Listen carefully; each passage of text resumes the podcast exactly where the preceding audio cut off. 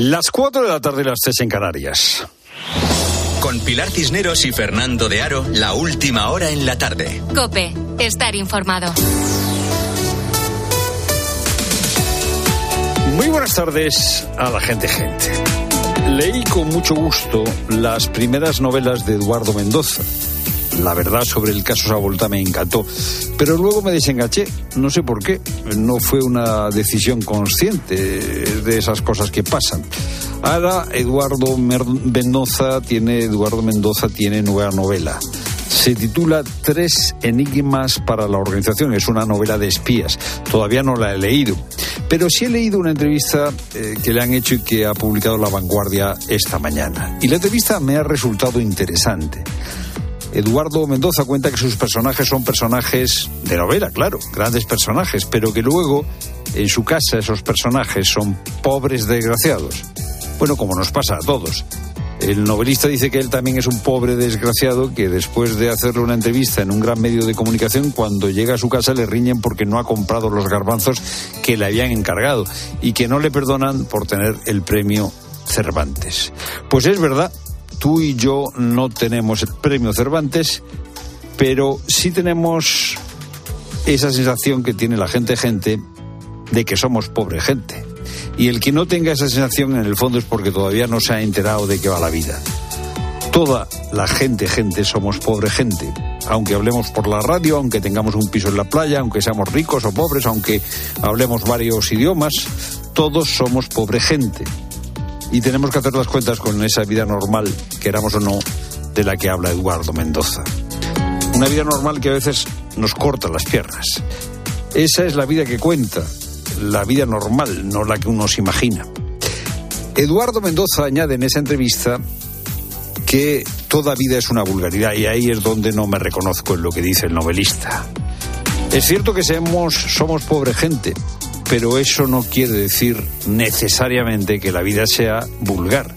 Madrugar, trabajar, descansar, ver una serie no tiene por qué ser una vulgaridad. La pobre gente, la gente gente, no tenemos necesariamente una vida vulgar. Hay cosas que aparentemente pueden ser poco importantes y que sin embargo son muy importantes. No comparto una estrategia en la que la notoriedad se hace a partir de la discrepancia. La notoriedad es la de Paje y Montero, ministra de Hacienda, brazo derecho, brazo izquierdo de Sánchez, ha sido una de las ministras que se ha sumado en las últimas horas a las críticas a Paje por haber dicho que el PSOE está en el Star Radio. A Paje le está cayendo la del pulpo. De momento no le van a echar del partido. Paje está siendo criticado por sus compañeros no solo, no solo por haber criticado la amnistía pactada por el PSOE con Junts. Paje además se ha hecho una foto con los presidentes autonómicos del PP, los presidentes de Andalucía, Valencia y Murcia, para pedir una cosa concreta. Y es que haya un fondo de compensación para las comunidades autónomas que menos dinero reciben. Esto se llama técnicamente un fondo de nivelación por la infrafinanciación. Estas comunidades autónomas están infrafinanciadas, es decir, reciben menos que otras comunidades autónomas. Y esto no porque lo diga Paje o no porque lo diga yo, sino porque hay gente que lo ha estudiado y eh, ha concluido, gente que sabe, eh, FEDEA, por ejemplo, Instituto Económico.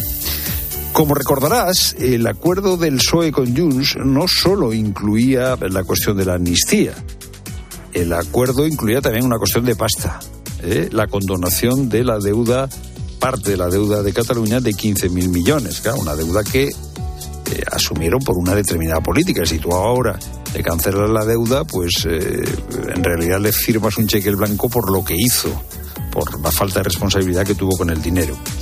Bueno, claro, tú vas a condonar la deuda de Cataluña, pero no aceptas pagar lo que deberías de pagar para que esas comunidades autónomas no estén infrafinanciadas. Harían falta 3.000 millones. La ministra ha dicho hoy que no, que no y que no, que no va a haber dinero para comunidades autónomas menos financiadas o peor financiadas.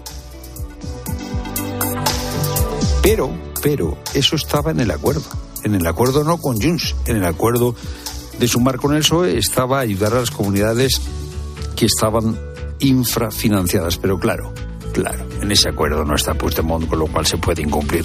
Es lo primero, no lo único. Buenas tardes, Cineros. Buenas tardes, Fernando. Buenas tardes a todos. He encontrado el cadáver de Ivo Petrov, el chico de 15 años, desaparecido hace tres semanas en el Mar Menor. Estaba con dos amigos en una piragua. Estos dos últimos lograron ser rescatados. Ahora el cuerpo sin vida de Ivo ha sido encontrado por los buzos de la Guardia Civil en aguas cercanas al puerto de los Alcázares. Allí está Paula Pascual. El adolescente búlgaro de 15 años ha sido buscado durante 20 días por tierra, mar y aire. En la búsqueda han participado efectivos del plan de rescate en playa, salvamento marítimo, helicópteros, perros especializados en el rastreo de cadáveres sumergidos y buzos. El cadáver ha sido encontrado en el Mar Menor, sumergido a una profundidad de 5 metros. Se encontraba a algo más de 1.000 metros del puerto de los Alcázares. Está previsto que sea trasladado a la base aérea de los Alcázares. Y se llama Álvaro, tiene 49 años es una de las víctimas de una de las estafas más sofisticadas. A distancia, un grupo de ladrones le robó 30.000 euros de sus dos cuentas bancarias. De nada le ha servido contar con estudios superiores. Hoy en Mediodía Cope Álvaro nos ha contado cómo los estafadores utilizan cada vez métodos más complejos para captar sus víctimas primeramente sospechas, evidentemente que sospechas, pero claro, cuando te están llamando desde el teléfono del banco, SMS del banco, WhatsApp del banco, el señor que te está hablando no me pide ninguna posición, ni que abra la cuenta, ni que pinche ningún link. Y está dentro de mi banco, me está diciendo saldos, movimientos, eh, fondos, inversiones, etcétera. Es posible que nadie pueda tener tanta información si no es el banco. Y buenas noticias las que nos llegan sobre la evolución de la gripe en España. El Instituto Carlos III, que monitoriza el virus, asegura que los contagios siguen cayendo en todas las comunidades autónomas. También la atención en centros de salud y los ingresos hospitalarios. Si la tendencia se mantiene, en un par de semanas dejará de tener carácter epidémico. Cuatro comunidades han retirado ya el uso obligatorio de la mascarilla en el interior de los centros sanitarios que Sanidad decretó para frenar el virus. Son Madrid, Cantabria, Castilla y León y Castilla la Mancha. Y hoy sigue la Copa del Rey, pero hay también noticias de tribunales relacionadas con el fútbol. Luis Munilla. Es noticia que el juez cita a Enríquez Negreira a declarar como imputado en el caso de los pagos arbitrales del Fútbol Club Barcelona porque considera que conserva las facultades mentales para ser enjuiciado. Y es noticia también que la Audiencia Nacional propone juzgar a Luis Rubiales porque considera que el beso a Jenny Hermoso no fue consentido. Se juzgará también a Jorge Vilda, Albert Luque y Rubén Rivera por presiones a la jugadora y tendrá que declarar como testigo la actual seleccionadora, Monse Tomé. Hoy se cierran los cuartos de final de la Copa del Rey con el Atlético de Madrid-Sevilla, desde las ocho y media en tiempo de juego.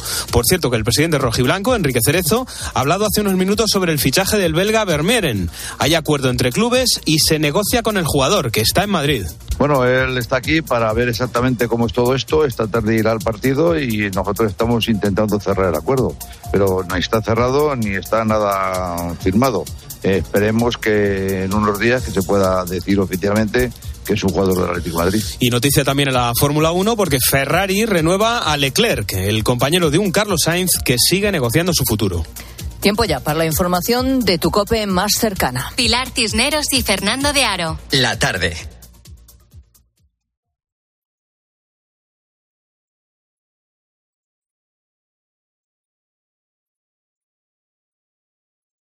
Nara Seguros de Salud y Vida te ofrece la información de Madrid. Buenas tardes, Madrid. Sol radiante hoy y estamos teniendo un día muy agradable. Ahora mismo los termómetros marcan 18 grados, la tónica para estos días. En cuanto al tráfico, encontramos dos accidentes en la M40, uno en Hortaleza sentido A2 y otro en Villaverde sentido A4 que genera varios kilómetros de retención. Complicaciones de entrada en la A1, circuito del Jarama y de salida en la A2 Torrejón, A3 Rivas y A4 Butarque y Pinto. También en la M40 en Monte Carmelo sentido A6 y en Coslada hacia A3. Y un hombre ha fallecido y otros dos han resultado heridos leves al colisionar esta mañana una furgoneta contra otro vehículo en la M45. Ha ocurrido a la altura de la colonia Marconi por causas que está investigando la Guardia Civil. Escuchas la tarde de Cope. Seguimos contándote todo lo que te interesa con Pilar Cisneros y Fernando de Aro.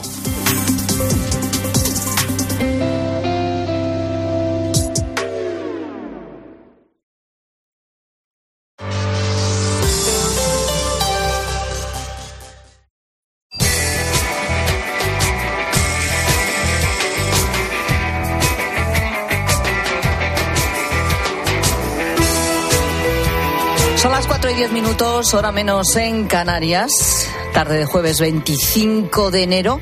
Veremos pronto la reducción de la jornada laboral. La negociación ha empezado hoy, una primera toma de contacto entre Ministerio de Trabajo, sindicatos y patronal. Objetivo del Gobierno, que no sean 40 horas a la semana, sino 37 horas y media sin bajar el sueldo. ¿Esto es posible? En la práctica, digo, ¿es factible? ¿Cuánto se trabaja realmente en España? Bueno, vamos a arrancar este tramo de la tarde con una batería de preguntas y respuestas para ponernos en situación. Marta Ruiz es mi compañera, jefa de economía de COPE. Marta, ¿qué tal? Buenas tardes. Buenas tardes, Pilar. Bueno, ahora mismo la jornada laboral en España está en 40 horas a la semana como máximo. No se ha modificado, no se ha tocado desde hace 40 años, pero hay mucha gente que ya trabaja esas 37 horas y media a la semana. ¿A cuánta gente beneficiaría la reducción de la jornada laboral? ¿Cuánta gente trabaja 40 horas a la semana en España? Bueno, la cifra eh, que manejan los, eh, los sindicatos, que maneja también el, el, gobierno, es que 12 millones de personas se podrían ver beneficiadas por esa reducción de la jornada laboral. Hay que recordar eh, que ahora mismo, Pilar, pues tenemos 20,8 millones de afiliados a la seguridad social, eh, de ocupados, así que bueno, estaríamos hablando de que la reducción afectará en 2025 a 6 de cada 10 trabajadores, fundamentalmente del comercio, hostelería, em, y sobre todo, bueno, trabajadores de este sector de la agricultura.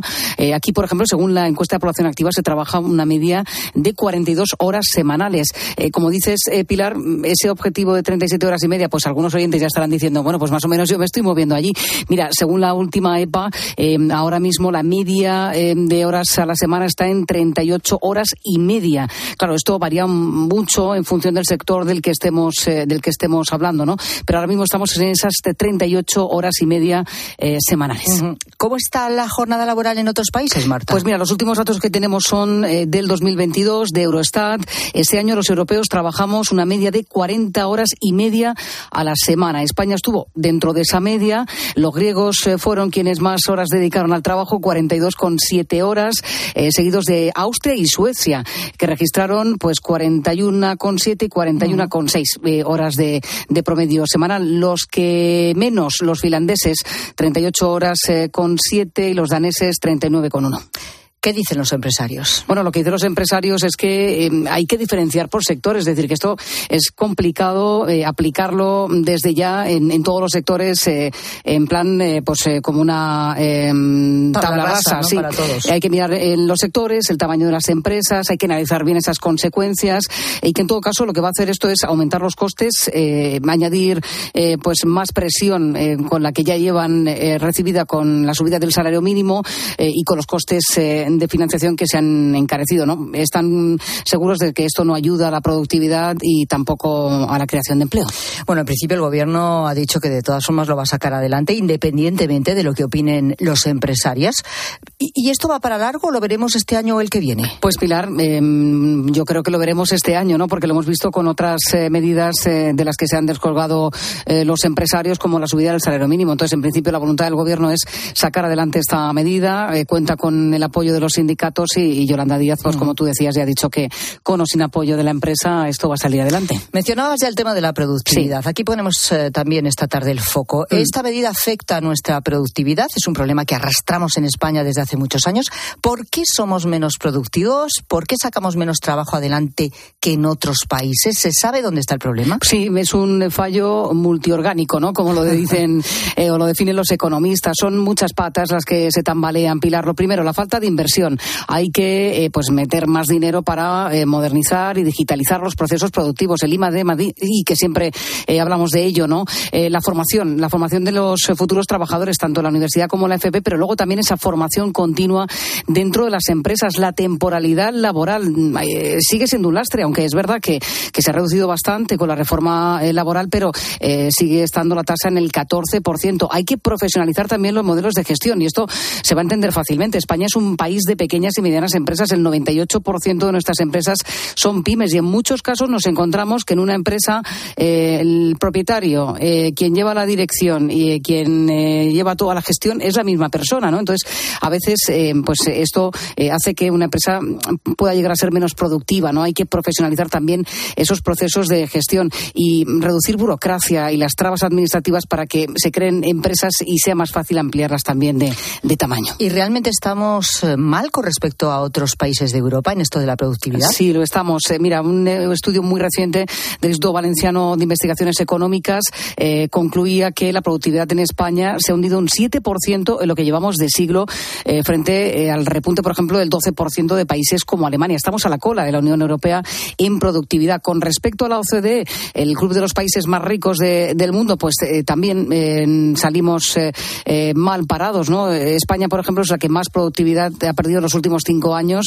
Es un 4% de retroceso según datos del Instituto Nacional de Estadística y de Eurostat eh, recogidos en un informe de la patronal CEPIME. Por lo tanto, eh, para conseguir esa rebaja de la jornada laboral, que el gobierno ya ha dicho que en cualquier caso lo va a hacer, pero los empresarios lo que ven aquí, uno de los graves problemas es esta baja productividad que tenemos en España y a los datos que ha dado Marta me mm. remito. Marta Ruiz, gracias. A ti, Pilar. Así que ponemos el foco también en esto, ¿no? En el tema y la cuestión de la productividad.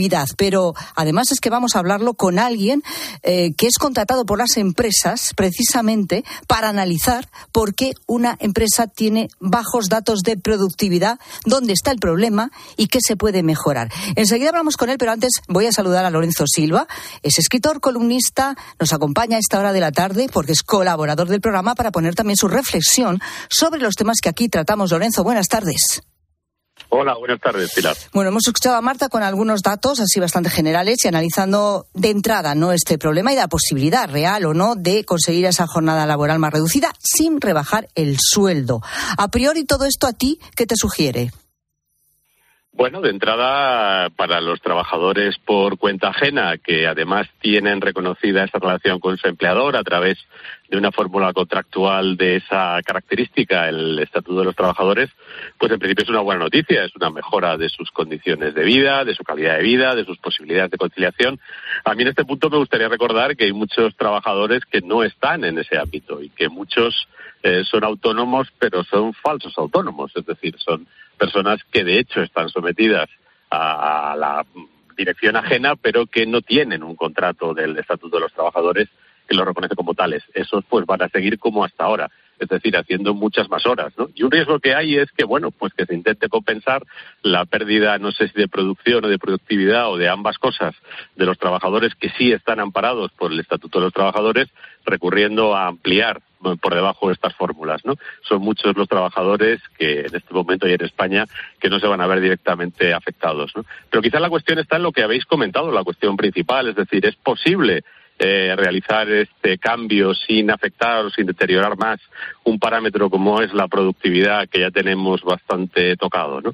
Y bueno, así a priori pues eh, no tiene por qué repercutir negativamente en la pérdida de productividad. De hecho, hay experimentos que acreditan que una reducción racional de la jornada y una mejor organización puede aumentar la productividad. Pero yo creo que esta reforma pues no se está planteando con un análisis detallado de todas estas cuestiones, ¿no? Se está tomando una decisión política y es más que probable que más de una empresa, que más de un sector productivo, pues se produzca algún tipo de disfunción que conduzca a una pérdida de productividad y también lo que comentaba antes, pues a que se recurra a otras soluciones que al final pues van a ser también de deterioro de sus condiciones para otros trabajadores. Em, pongamos por lo tanto el foco en esta cuestión, en la productividad. ¿Por qué? Porque estamos a la cola de, Europa. ¿Cuáles son los motivos? Bueno, Marta ha apuntado ya algunos, pero vamos a tratarlo con alguien que desde luego esto lo conoce muy bien porque trabaja precisamente en esto. Es decir, a él le contratan las empresas para detectar estos problemas de baja productividad, ¿no? Hace un diagnóstico, un análisis eh, y después supongo que se inician los cambios. Se llama Ramón Antelo y es director técnico de operaciones industriales en Cape Gemini. Hola Ramón, ¿qué tal? Buenas tardes. Hola, buenas tardes, Pilar. ¿Qué tal? ¿Qué tipo de empresas te contratan? Pues mira, todo tipo de empresas. Empresas grandes, empresas medianas, alguna empresa pequeña. Eh, yo diría que, prácticamente todo el espectro, sobre todo empresas industriales, obviamente, porque es mi, campo de, conocimiento. Y, ahí es donde llevo trabajando pues 30 años. ¿Y en qué solemos fallar? ¿Cuál es el problema de base? ¿Qué es lo que te encuentras siempre como, como fallo casi común a todas las empresas que analizas? Hombre, pues yo quería dejar claro que el problema no es ni de los trabajadores que son unos vagos, ni que somos tontos. Los españoles, quiero decir, ¿vale? El problema viene más bien porque eh, a los trabajadores no les estamos dando ni los medios normalmente, ni los sistemas organizativos, ni los sistemas de información que les permiten hacer su trabajo bien. A ver, pensemos que la, productividad no se trata de trabajar más horas, sino trabajar mejor. ¿Vale? Si tú coges la media de las empresas industriales, ¿vale? Y voy a coger la media de las pymes, ¿vale? Porque en el fondo en España eso es lo que, lo que tenemos, ¿no? Yo te diría que entre un 50 y un 60% del, tiempo del trabajador como máximo se dedica a añadir valor. El resto se dedica a resolver problemas. Que no tengo la información correspondiente, que me falta un componente, que tengo aquí un problema y tengo que ir a buscar al jefe de equipo para que me lo resuelva. Todo ese tipo de problemas son los que hacen que de las ocho horas que una persona está trabajando, pon que no tenga que estar trabajando las ocho horas, ¿vale? Lo normal es que contemos con seis horas y media, siete, porque no, nadie puede estar ocho horas, ¿vale? Pues de esas seis horas y media, seis o siete, como mucho esté utilizando realmente tres, tres horas y media. ¿Cómo que, perdona, de las ocho horas que estamos en el puesto de trabajo, ¿estamos utilizando realmente, aportando valor solo tres o cuatro horas? ¿Tres, o tres, tres horas o tres horas y media? De media, sí. Pero es triste, pero es real. Pero dependerá, dependerá mucho también de los sectores, ¿no? Sí, sí, sí. Obviamente depende muchísimo de los sectores. ¿vale? Estoy hablando de un sector industrial, de pyme industrial. Y antes Marta lo, ha mencionado. Eh, en España el 98% de empresas son empresas pequeñas. Si tú coges la media de trabajadores de una empresa industrial en España es muy pequeña. ¿vale? Muy, muy pocos trabajadores, quiere decir, en la cual el dueño, que es el que la ha hecho crecer, que es el, el, digamos, el alma mater de la empresa, ¿no? Está haciendo de todo. ¿Qué sucede? Cuando esa empresa crece, tiene necesidad de aplicar métodos más profesionales. Pero con un tamaño tan pequeño les cuesta muchísimo invertir en eso. ¿Vale? Por eso a veces me parece un poco injusto que nos comparemos con, con Alemania, ¿no? con Francia, con Italia, donde el tamaño de empresa es mayor y tienen más capacidad de inversión. ¿Vale? Eh, pero bueno, pero el, tema sigue estando ahí, el problema sigue estando allí, ¿vale? Claro, entonces, eh, ¿hay manera de hacer productiva una economía como la española basada en las pymes? Es decir, una pyme con esas características que tú nos has mostrado, típica española, por decirlo así, ¿puede em, recuperarse de sus carencias? Absolutamente. Y de hecho lo vemos, y lo, llevo viendo 30 años ¿no? de mi carrera. Últimamente, ayer estaba charlando con una amiga. Em, ella está consiguiendo mejoras de productividad del 40, del 50, del 60% en intervalos de dos meses, tres meses, ¿vale? En empresas pequeñas. ¿Qué sucede? Que para que eso, eso pase, es necesarias tres cosas en ese dueño, gerente, alma mater, ¿vale? Primero, ser consciente de que eso lo necesita. Pensar que lo, lo que le ha llevado a ser exitoso, razonablemente exitoso, no tiene por qué valer en el futuro. Segundo, ser humilde. Es decir, pensar que no lo sabe todo. Y que hay gente preparada, que lo sabe hacer. Y tercero, tener confianza. Tener la confianza de que efectivamente si viene alguien que lleva 20 años haciendo esto, que ya ha pasado por todas las batallas, que tiene heridas de guerra de todo tipo, le va a aportar mucho más valor, no, no, lo estoy diciendo por mí, ¿eh? pero le va a aportar mucho más valor simplemente porque ya se ha pegado con muchos de los problemas que él se va a pegar cuando se enfrente a ellos solo. Entonces, lo que a él le puede tardar dos años y un montón de cicatrices, pues otra persona pues le va a ayudar. Entonces, esa humildad, esa, ese saber que es el momento de a lo mejor vamos a dar un cambio aquí, vamos a pensar cómo podemos hacer las cosas de otra forma, no trabajar más, no pedirle a la gente que en vez de trabajar ocho horas trabaje diez. Sino decir, mira, trabaja siete, pero que esas siete, cinco, cinco y media sean realmente añadiendo valor. Eso ya te supone un incremento de productividad brutal. Y lo más curioso es que la mayor parte de empresas con las que se trabaja en este tipo de cosas no lo usan para despedir a nadie lo usan para producir más, ya. para crecer. Por cierto, cuando llegas a una empresa por primera vez, ¿no? que te han contratado para ver esta, estos factores de los que estamos hablando, ¿qué es en lo primero que te fijas? Bueno, yo hago un ejercicio un poco raro. A la gente le molesta un poco, por decirlo de alguna forma, ¿vale? Mm, Durante ocho horas bajo una vez a la, a la planta donde se están produciendo cosas cada hora. Cada hora. Cada hora, bajo ocho veces. Y lo único que hago es contar cuánta gente está produciendo valor y no me fijo si trabajan despacio o rápido. Eso no, no, no es crítico en ese momento. Sino simplemente si están haciendo algo, cambiando la forma o la función del producto, o si están moviéndose. Si están moviéndose es que necesitan algo que no tienen en su puesto de trabajo. ¿vale? Y al final del día dices, mira, pues así, a abuela pluma, estás empleando el tiempo de tus trabajadores un 30% en añadir el valor y el resto no. Aquí tienes una oportunidad brutal de mejora. Muchas veces no necesitas inversión. Muchas veces. Otras veces sí, obviamente necesitas. Es decir, que por lo que me estás contando, eh, desde luego trabajamos muchas horas, pero no somos productivos, efectivamente, y lo estás comprobando y nos lo, y nos lo estás contando. Hay, por ejemplo, muchas duplicidades. ¿Te encuentras mucha gente haciendo las mismas cosas? Que no debería ser así. Mm, ¿Mucho trabajo no. duplicado? No. Esto menos. Bien. Eso pasa más en las empresas más grandes. Ajá. La pequeña no se puede permitir. Y antes decías eh, lo de. eh, mencionabas Alemania.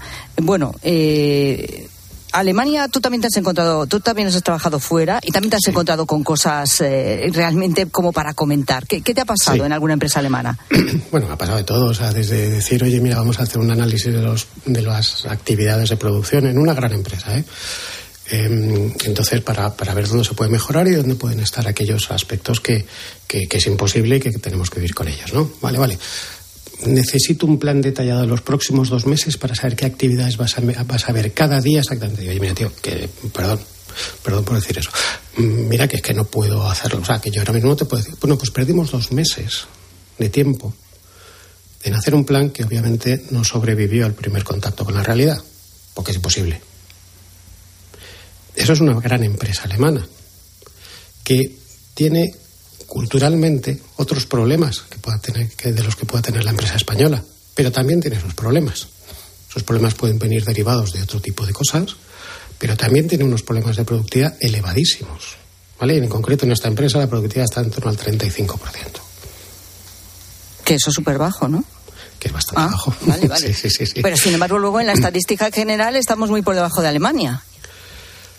Sí, estamos muy por debajo de Alemania, bueno, muy por debajo, estamos un poco por debajo de Alemania. Ya.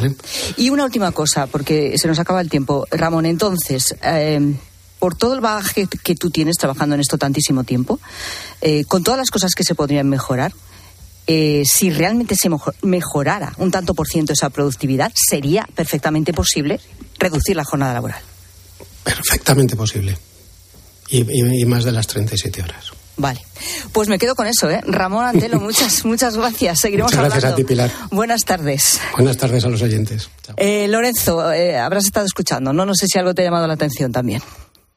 Sí, sí, la, la manera tan tan contundente y tan terminante con la que Ramón eh, confirma la intuición, ¿no? Es decir, eh, es perfectamente viable que una reducción de jornada no, no deteriore o no disminuya la productividad, ¿no? Pero claro, eso va unido a un trabajo de análisis sector por sector, empresa por empresa, actividad productiva por actividad productiva, de dónde están esas pérdidas, ¿no? Esas pérdidas concretas. Y luego también quizá una cierta reflexión cultural de tipo general, ¿no? Yo también he trabajado con alemanes y he sufrido y padecido esas rigideces que señalaba Ramón, que a veces son desesperantes, pero también cuando tú estás en una empresa alemana ves que la gente llega muy pronto, también se va muy pronto, pero el tiempo que está en la oficina lo dedica todo el rato a trabajar, mejor o peor, con más o menos eficiencia, ¿no?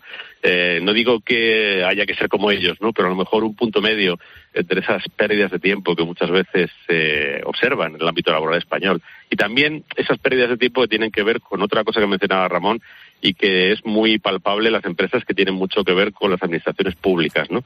Los trámites públicos en España son enormemente ineficientes y la administración pública ha perdido mucha eficiencia y también deteriora bastante la productividad de las empresas que tienen que trabajar con, con la administración pública. Bueno, pues esto es lo que hay, ¿no? Es un pequeño diagnóstico que hemos hecho hoy aquí en la tarde sobre la reducción de la jornada laboral y la productividad. Espero que hayamos conseguido aclarar, desde luego, algunos puntos. Lorenzo Silva, gracias.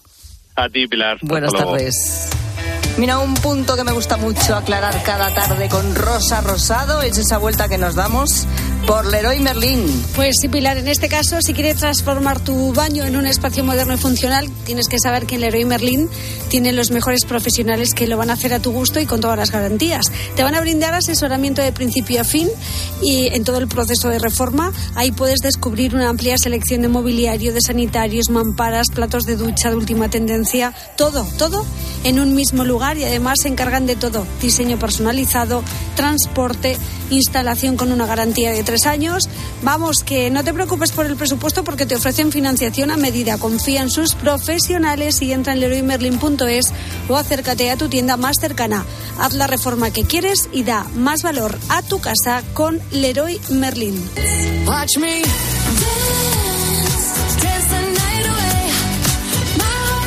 Bueno, pues hoy hablamos de líos entre vecinos a cuenta del cartel que ha puesto un joven en el que dice agradecería que la persona que me robó ayer una garrafa de 5 litros de aceite de oliva Ah. me la devolviera. Madre, ya entre vecinos se Bueno, roba el eh, aceite. Es que 5 litros de aceite es un tesoro, ¿eh? Dice, porque Mi lo tesoro. explica, ¿eh? Por problemas en mi brazo la dejé un segundo en el ascensor con tan mala suerte de que instantáneamente bajó y ya no apareció. Bueno, no me lo puedo creer.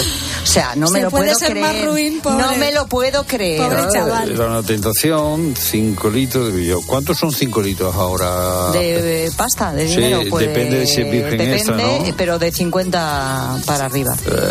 a 10 euros el litro dinero, mínimo. ¿eh? ¿Se te ha escapado algo en el ascensor y ya no lo has vuelto a ver?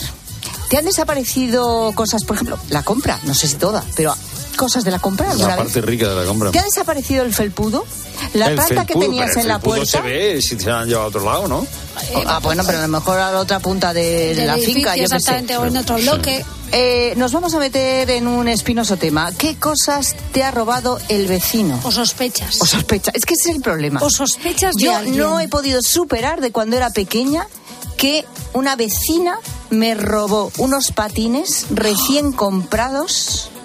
Y eso es algo que tengo aquí clavado. ¿Y dónde estaban los Clavado, los clavado. patines? En la puerta, bueno, bien, ¿eh? estaban en la puerta, porque los había quitado de un rato y estaban allí. y Eh, desaparecieron. Y me consta quién fue, pero no tuve pruebas. En otros países lo que se hace es que cuando tú entras en una casa, dejas los zapatos fuera. Eso. ¿Eh? Pues lo mismo. Pues de ahí como dejes, desaparecieron. como dejes los zapatos aquí ¿Tú estás crees? perdido. ¿Tú crees que Eso es un trauma para mí, un trauma. Yo creo que sí. Bueno, pues No, es la Dejemos pregunta. que Pilar exprese su trauma para ir así ir verdad, ¿eh? superándolo. Es tremendo. Hombre, Eran y además los patines, más bonitos. claro, me lo puedo Bueno, imaginar. Una botita ya sabe lo que le puede blanca. Bonito. Rosa, eh, ya sabe lo que Nunca le puede pat- No, no patiné después, ahora no sé No, patinar. Y además, claro, en la tiene- puerta de tu casa. Encima pasa por eso, porque ahora no ya tampoco Porque me robaron los patines. claro. Exacto, todo- viene infeliz de toda ahí. su vida. Eh, después de Ojito con dejar las cosas en la puerta. ¿Qué dice la gente, Ojito gente? con el ascensor también, porque a María Jesús le pasó lo que a este chico, pero lo enganchó.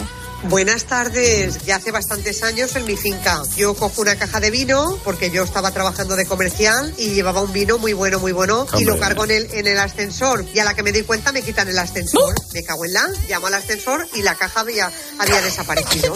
Vuelvo otra vez a coger el ascensor y me suben para arriba. Abre en el quinto piso y abre un vecino y digo, oye, ¿tú has cogido una caja de vino? Dice, sí. Digo, ¿pero es tuya? No. Digo, pues entonces, ¿para qué la has cogido? Dice, hombre, para que se la lleve otro, me la llevo yo. Digo, anda, anda, saca la caja de vino, que menudo cara dura que tiene. Ah, o sea, Eso me pasó reconoció. con un vecino. Bueno, pero Eh, reconoció, le reconoció y devolvió, y devolvió. eh, se la lleve otro, ya no la llevo. O sea, por lo- pues, eh, eh, lo es- pilló, Es lo pilló interesante la antes. mentalidad, ¿eh? Sí, Dice, sí. pues, como esto no es de nadie. Oye, pero entonces el ascensor eh, funciona como una especie de caja de los magos, ¿no? De estos que No, aparecen el- y el- desaparecen las cosas ahí dentro. Claro, Hombre, es que no. como se te cierre la puerta porque te lo llaman Ya. de abajo, de tu Lo ascensor que de entra arriba. En el ascensor se convierte en lo que en derecho romano se llamaba res nullius, cosa de nadie. Entonces, como no es de nadie, te lo puede llevar. Qué ¿Eh? bueno. ¿Eh? No, no, Res no, no. nulli- Bueno, res eso de que no sea de nadie, que tú- no, que no, que que tú lo sepas. A, ver, tú A mí me ha pasado con alguna maleta, pero, pero ha bajado, pero ha bajado. La ¿eh? maleta. Ha bajado. A mí no me ha pasado, ¿eh? Yo, eh, a mí nunca me han, eh, no me han distraído nada del ascensor. Gente, gente, oyentes. Yo tampoco he distraído nada. ¿eh? Yo las granadas del, ve- del vecino sí que le he quitado del árbol, ¿eh? Lo La que- granada del Alguna árbol. granada que otra. Ah, pero eso es otra pregunta. Esto es también otra que cosa, también es una hombre. pregunta de derecho romano. Eh, Si el árbol da fuera de la tapia, No, no está dentro de la tapia. La rama, Lo que ¿dónde, pasa que dónde da? La ¿de la rama. rama dónde da? La del granado que tú La robaste. rama se ve desde fuera, que yo la engancho con la no, mano y me llevo la granada. No vale que se vea desde fuera. Se ve, se ve. No, Pues pero tápalo. vamos a ver, si, si se cae la granada que al la suelo, ¿de dónde cae? A la De- calle. de- ¿A la calle o, a la ta- o dentro si, de la pared? si cae en la calle. Es tuya. es El que pase por Ya, allí se la eh, lleva. tú, ¿Pero dónde la cogiste tú? De la rama. Pero, ya, Bueno, de esto hablamos, ¿eh? ¿No es más cierto ¿Te que te llevaste la granada sin que te Que fuera algún tuya? vecino te choriceó algo, aunque quizá no puedas demostrarlo. No es más cierto que robaste. 607 15 06 02. Y hablamos de paje y otras cosas. Sí, sí, bueno, analizamos ahora esta cuestión, ¿eh? Venga.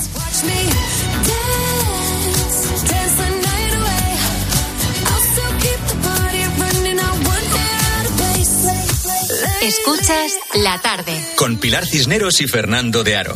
Cope, estar informado. El deporte se vive en el partidazo de Cope con Juanma Castaño. Manolo Lama. Hola Manolo, muy buenas. Muy buena, Juanma Castaño. ¿Has visto, revisto todo lo que ha sucedido en el Bernabéu? Todo, lo he visto, lo he revisto, todo lo que dicen nuestros árbitros. Los claro. audios, ¿has oído los audios? También he oído los audios. Yo lo que creo es que esto es un guirigay, que unas veces interviene más el árbitro de bar que el árbitro de campo, que otras veces el árbitro de campo le dice, para, para, no me digas, ponme la imagen y cállate, que decidiré yo sobre la imagen, y que seguimos en lo mismo. De lunes a viernes, desde las once y media de la noche. La mejor información deportiva y el mejor análisis lo encuentras en el partidazo de Cope con Juanma Castaño, el número uno del deporte. Hay dos tipos de motoristas. Los moteros que aparcan en la puerta y los mutueros, que hacen lo mismo, pero por menos dinero. Vente a la mutua con tu seguro de moto y te bajamos su precio sea cual sea. Llama al 91 555 5555. Hay dos tipos de motoristas, los que son mutueros y los que lo van a ser. Condiciones en mutua.es.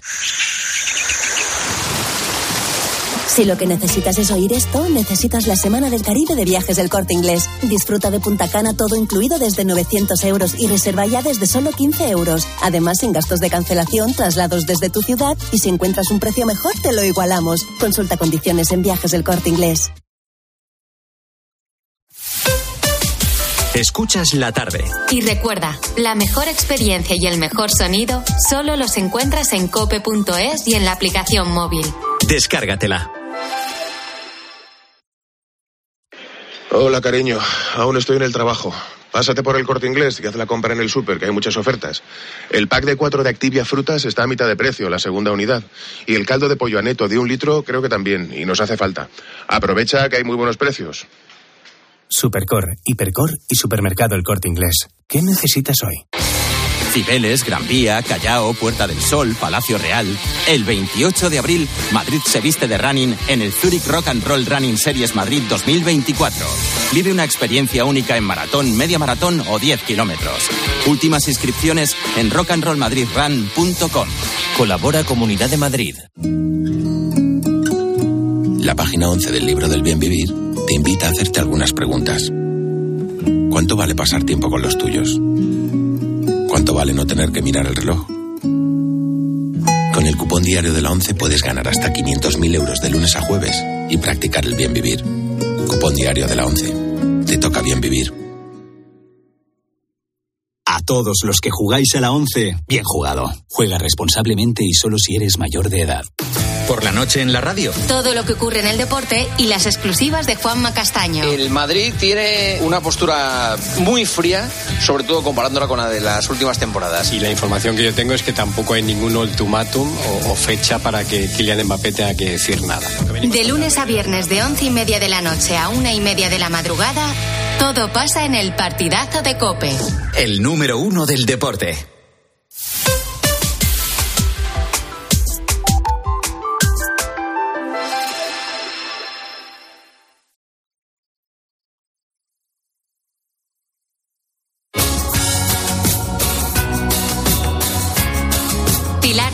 Cisneros y Fernando de Aro. La tarde.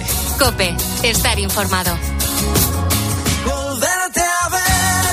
A Paje se le ha echado encima medio gobierno por haber dicho eso de que el PSOE está en el extrarradio de la Constitución por lo que está haciendo con la amnistía.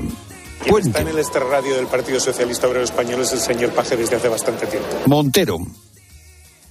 No comparto una estrategia en la que la notoriedad se hace a partir de la discrepancia. Marlasca. El Partido Socialista es el partido que ha estado en la Constitución desde el minuto uno. Decir esa cuestión es desconocer la historia del Partido Socialista. Y Paje saca pecho y dice, oye, las mayorías absolutas las saco yo. Toda mi vida me la he pasado ganando al Partido Popular y a la derecha en las elecciones. Me importaría que todos los demás hicieran lo mismo, ganar al PP. Ana Martín, buenas tardes. Hola Fernando, buenas tardes. ¿Esto es postureo o realmente hay tensiones entre el gobierno y Paje, dentro del Partido Socialista? Se habló incluso de una expulsión del partido tensiones hay, Fernando, y no vienen de ahora. Em, el Partido Socialista, o mejor dicho, la cúpula del Partido Socialista ya tenía preparada la mortaja política para Emiliano García Pajes si fracasaba, si no sacaba mayoría absoluta en las elecciones autonómicas de mayo. Pero ¿cuál fue su desgracia? La desgracia de Pedro Sánchez cuando vio que, que no solo Paje ganaba, sino que era el único varón socialista en hacerlo con mayoría absoluta eh, en un mapa que aquella noche del 28 de mayo se, se tiñó de azul PP por completo.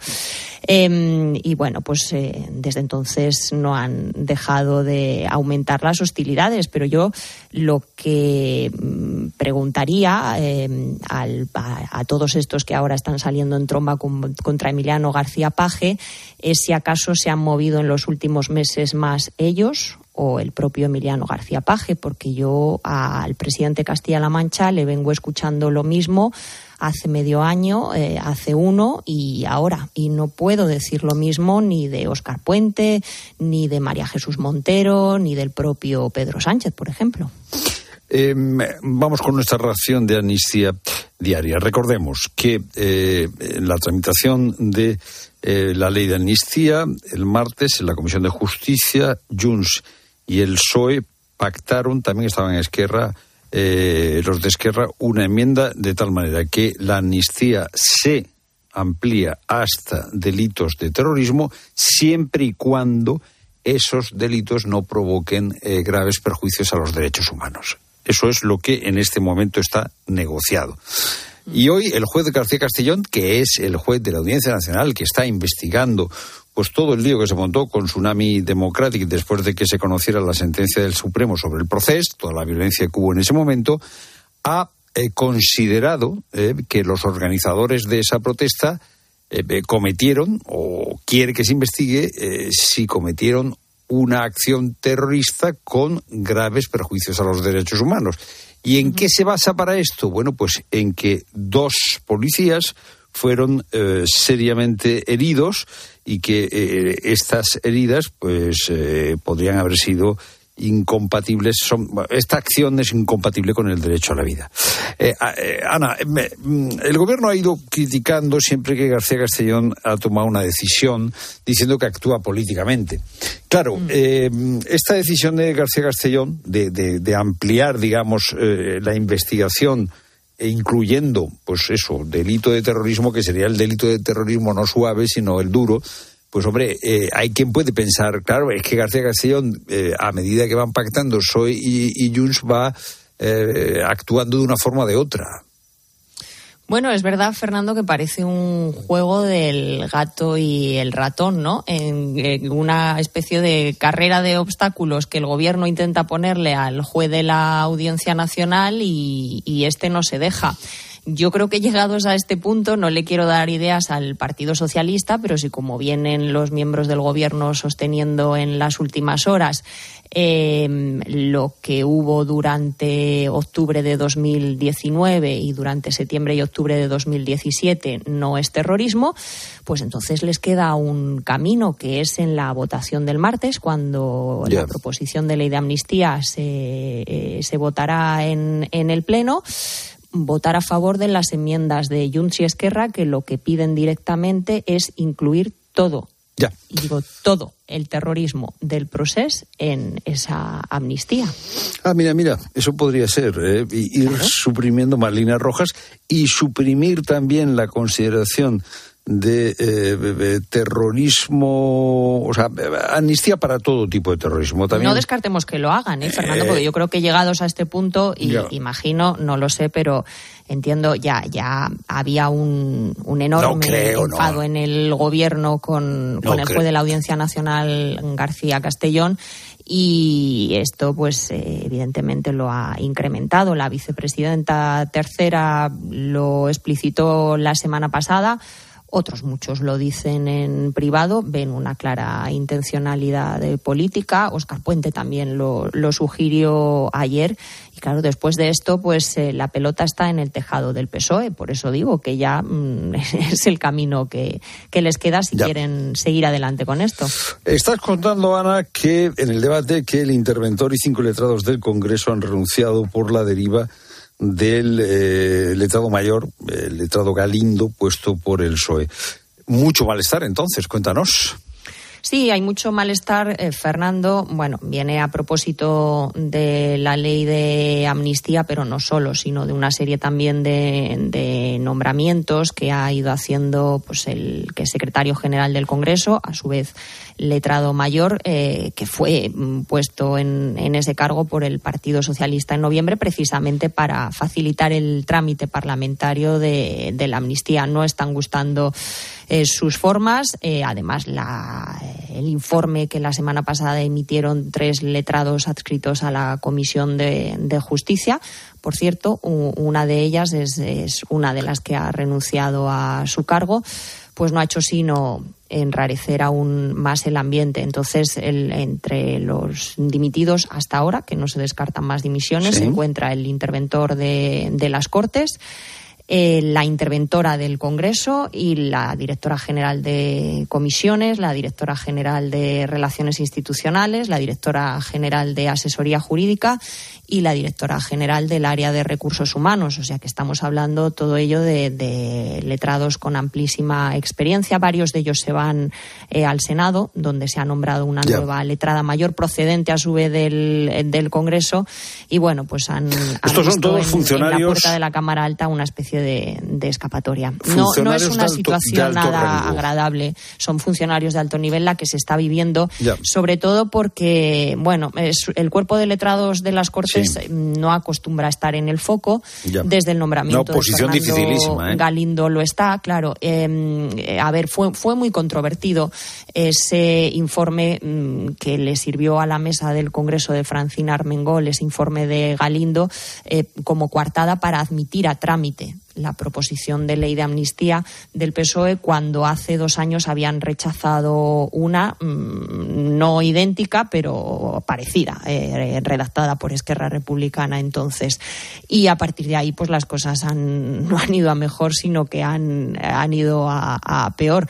Em, hay quien dice que, que bueno que la, renuncia deja vía libre para que el PSOE todavía mangone más en ese cuerpo de letrados y haga los nombramientos que considere oportunos pero el caso es que yo entiendo que quienes eh, renuncian, pues eh, claro, también estaban en una situación muy muy complicada y que no debe de haber sido fácil para ninguno de ellos tomar la decisión. Bueno, pues maremoto entre los altos funcionarios del Congreso de los Diputados, Pilar, después de la decisión que tomó el, eh, el PSOE, el Gobierno, eh, eh, poniendo a un letrado mayor que no se caracteriza, Fernando Galindo, precisamente por su imparcialidad. Gracias, Ana. Gracias, Fernando.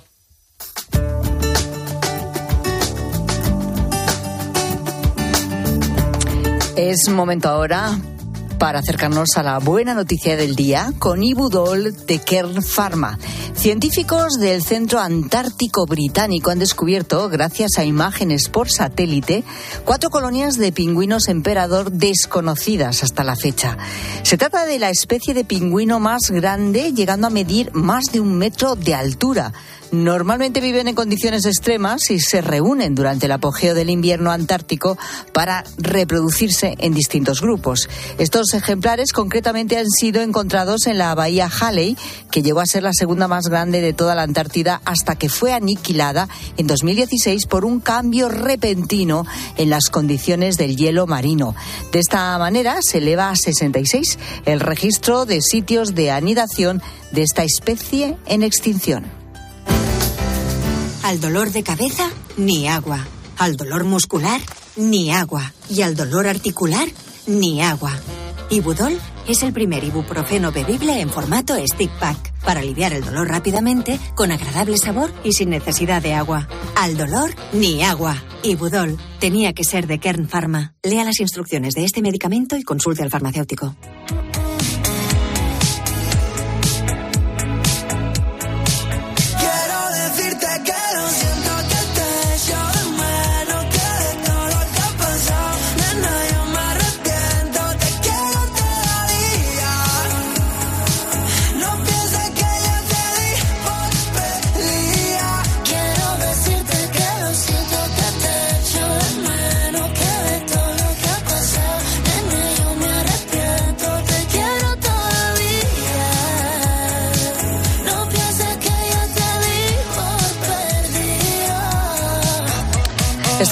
Contando el caso de un joven al que le robaron eh, la garrafa de aceite de oliva que acababa de comprar en, en, su propio vecindario, vamos, que estaba subiendo la compra, se dejó la garrafa en el ascensor, de esto que llaman justo en ese momento al ascensor abajo. Es que además, claro, a veces no puedes con todo. Vas metiendo las cosas en el ascensor, eh, le das para arriba, llegas arriba con el ascensor y empiezas a sacar las cosas. Pero a veces, o por despiste, o porque no quieres, yo qué sé, eh, bueno, es- probablemente fuera un despiste. Pues el caso es que baja la garrafa y cuando vas a buscarla ya no está. Oiga. Claro, ¿quién va a ser? Pues tiene que ser un vecino, no, no queda otra. Es un caso excepcional, es más común esto de lo que nos pensamos. Pues es lo que intentamos averiguar esta tarde. Si alguna vez te ha pasado una cosa similar, es decir, algún vecino sospechas, porque seguro que la Sospechas, certeza no la tienes. sospechas. Sospechas. Sí, sí, ¿eh? sí. Que se llevó algo tuyo. Fíjate, yo estoy leyendo aquí que la mayor parte de los felpudos robados suelen ser entre vecinos como forma de fastidiar al prójimo. ¿Pero por qué? Pues no lo sé, que ¿Pero los, por qué? los felpudos y las plantas, tanto naturales como artificiales, eh, son objeto de. Pues eso, que de- del amante. de- latrocinio. del amante de lo ajeno. Eso. vamos a ver qué pasa con los felpudos. Hola, gente, gente.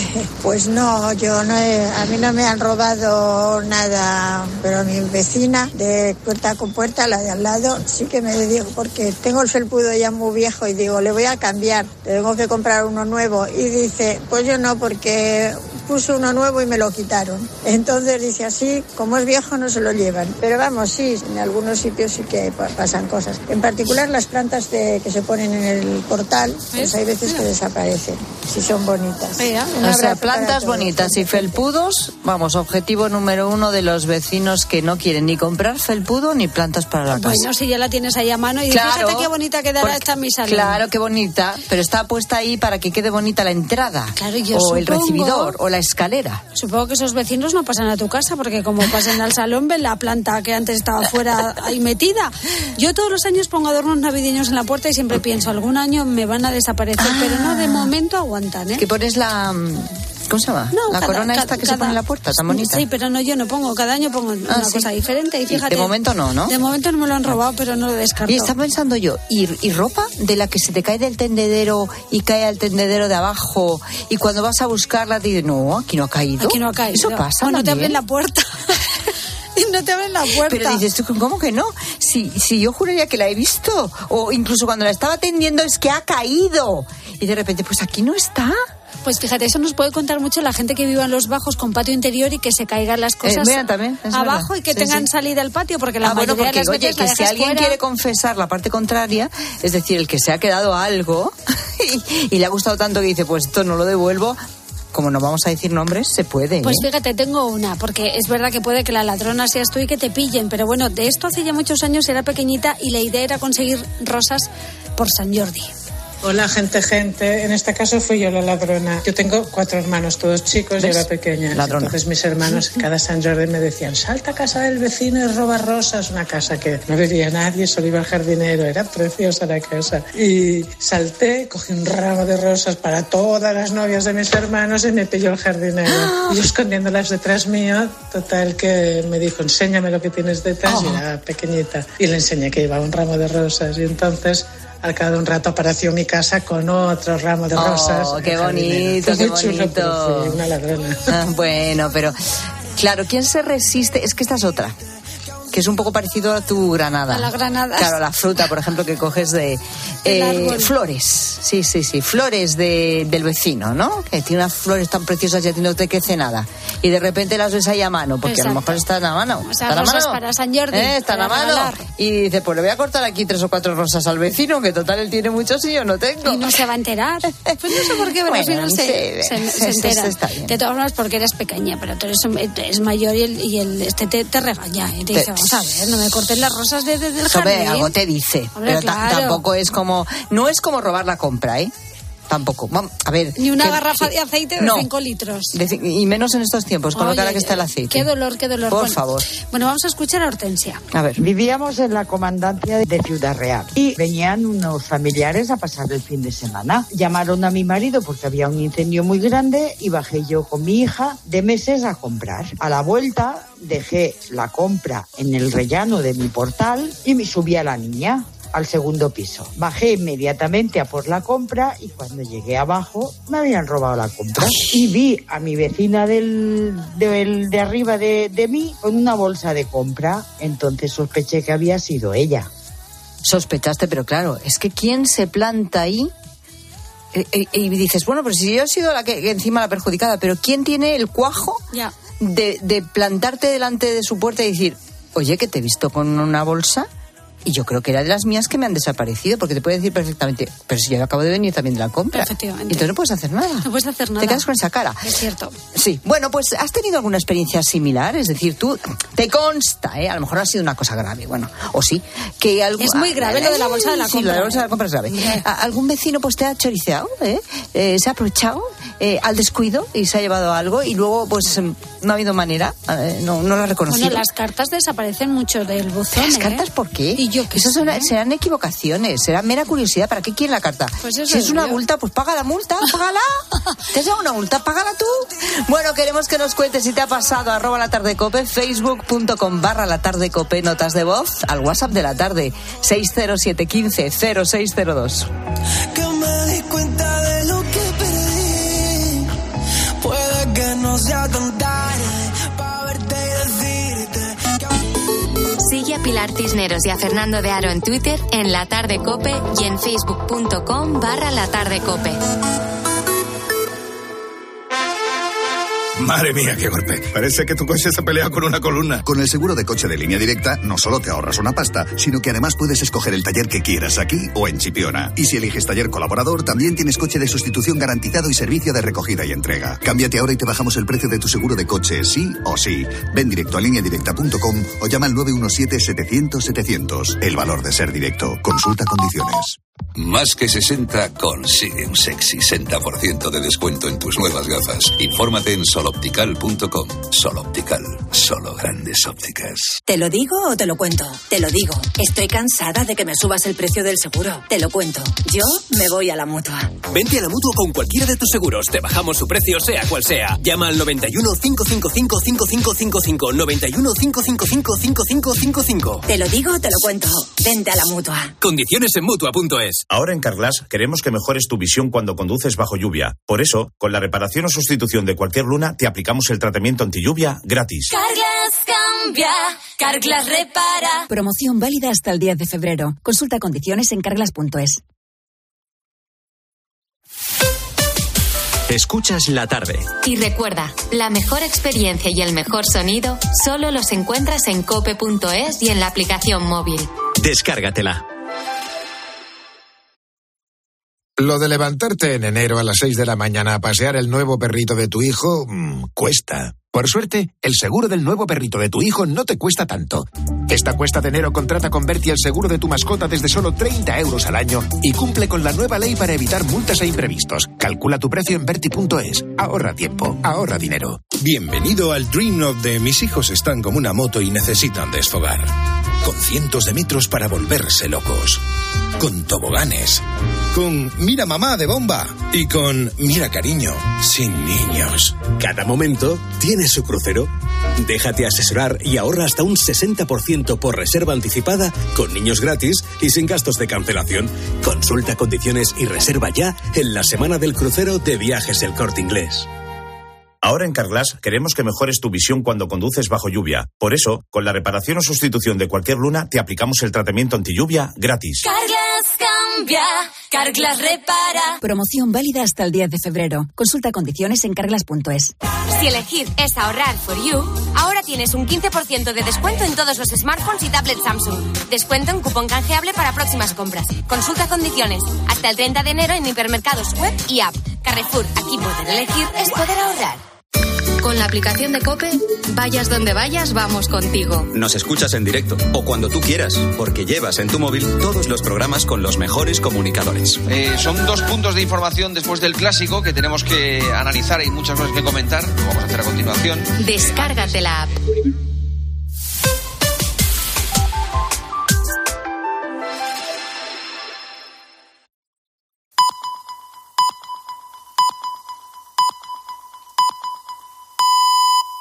Las